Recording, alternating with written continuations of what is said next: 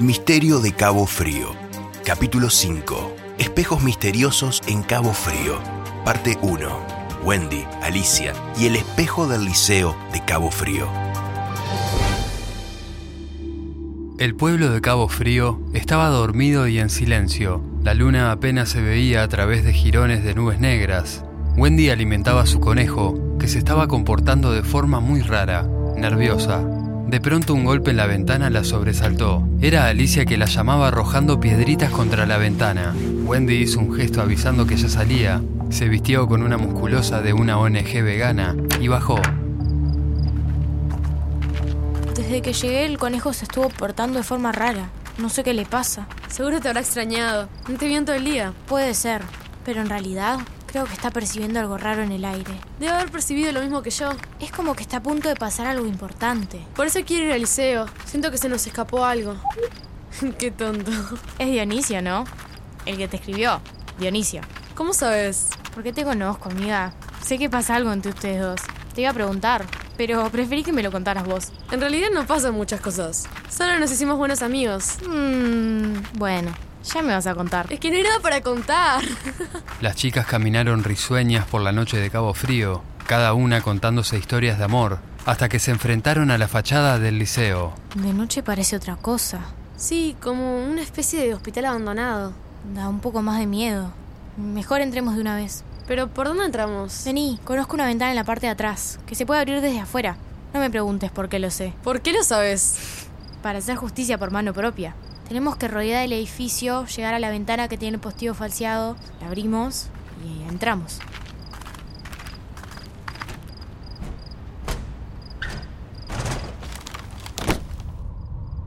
Está todo oscuro.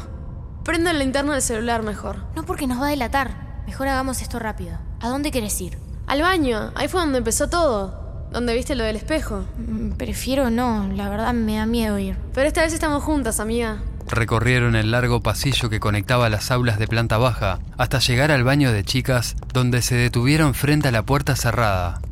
Bueno, es el momento. ¿Estás segura de que querés entrar? Sí, ya, ya es tarde para retroceder. Además me... ¿Escuchaste eso? ¿Habrá alguien ahí? No creo. Capaz fue una rata. Parece que ya pasó. Entremos. Vi todo en el espejo. Lo recuerdo como en un sueño. ¿Quién o quiénes crees que dejaron ese mensaje? ¿Y por qué nos hicieron ir a todos esos lugares? ¿Tenés alguna respuesta a eso? No, pero sí recuerdo a la mujer. ¿Qué mujer? No mencionaste nada de eso. Porque me olvidé. O capaz estaba demasiado asustada. Pero la cuestión es que vi una mujer en el espejo. Una mujer madura que me miraba sin decir nada. Me pareció familiar. ¿Te acordás de aquella anciana que vimos en el bondi camino al Cerro Arequita? No sé por qué, pero pensé en ella. Sí, eso también fue raro. Wendy se acercó al espejo y lo tocó. De inmediato sucedió algo extraño. Las luces parpadearon y una mancha oscura apareció en una esquina del espejo. La chica retiró la mano de inmediato. ¡Ay no! ¿Qué es eso? Parece un pájaro. En silencio, casi sin entender lo que veían, las chicas contemplaron la figura del pájaro oscuro, que lentamente fue surcando el espejo de un lado a otro. Vieron que detrás del animal se veía el cielo de un color anormal, casi verduzco. De repente, apareció una gran bola de fuego que impactó sobre el ave, haciéndola caer en picada. Las chicas se estremecieron al mismo tiempo. ¿Qué es lo que está pasando? Wendy, ¿estás viendo lo mismo que yo? Ay no. Vieron ¿qué que del cielo ¿Qué está caían más bolas de fuego que se estrellaban contra la tierra. Algunos animales corrían y otros morían incendiados. Las imágenes que proyectaba el espejo eran terribles y abrumadoras. El cielo cambió y vieron un lugar que reconocieron de inmediato, el Cerro Arequita, incendiado y a punto de desmoronarse. Los árboles convertidos en antorchas del monte Dombúes y el Museo Blanes que se derrumbaba con un gran estruendo, con todas las obras de arte en su interior arruinadas por siempre. Esto no puede ser verdad. La imagen del espejo cambió y le mostró ciudades devastadas, autopistas colapsadas por miles de personas que intentaban escapar desesperadas de algo, la torre de Pisa que caía, el Palacio Salvo se resquebrajaba en mil pedazos, a la vez que parecía ¿qué está ser tragado por la tierra, y la Estatua de la. Libertad, que quedaba hundida en un mar de fango. Las chicas retrocedieron e intentaron a su vez huir del lugar, pero no pudieron.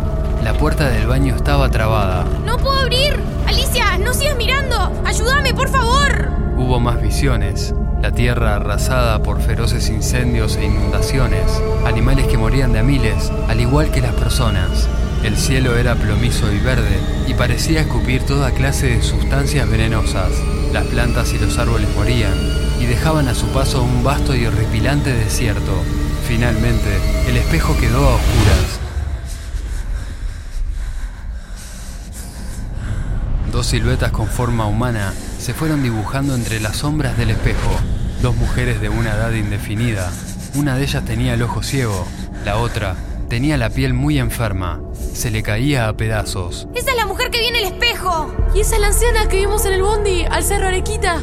Las dos mujeres intentaban decirles algo, pero de sus bocas no salía ningún sonido. ¡Están golpeando el espejo! ¡Lo van a romper! De pronto, una gran grieta apareció en el cristal y lo partió en dos. Las dos mujeres desaparecieron y solo quedó la imagen de Wendy y Alicia, que se abrazaban recostadas contra la puerta, llorando en silencio. No, Alicia, tengo miedo.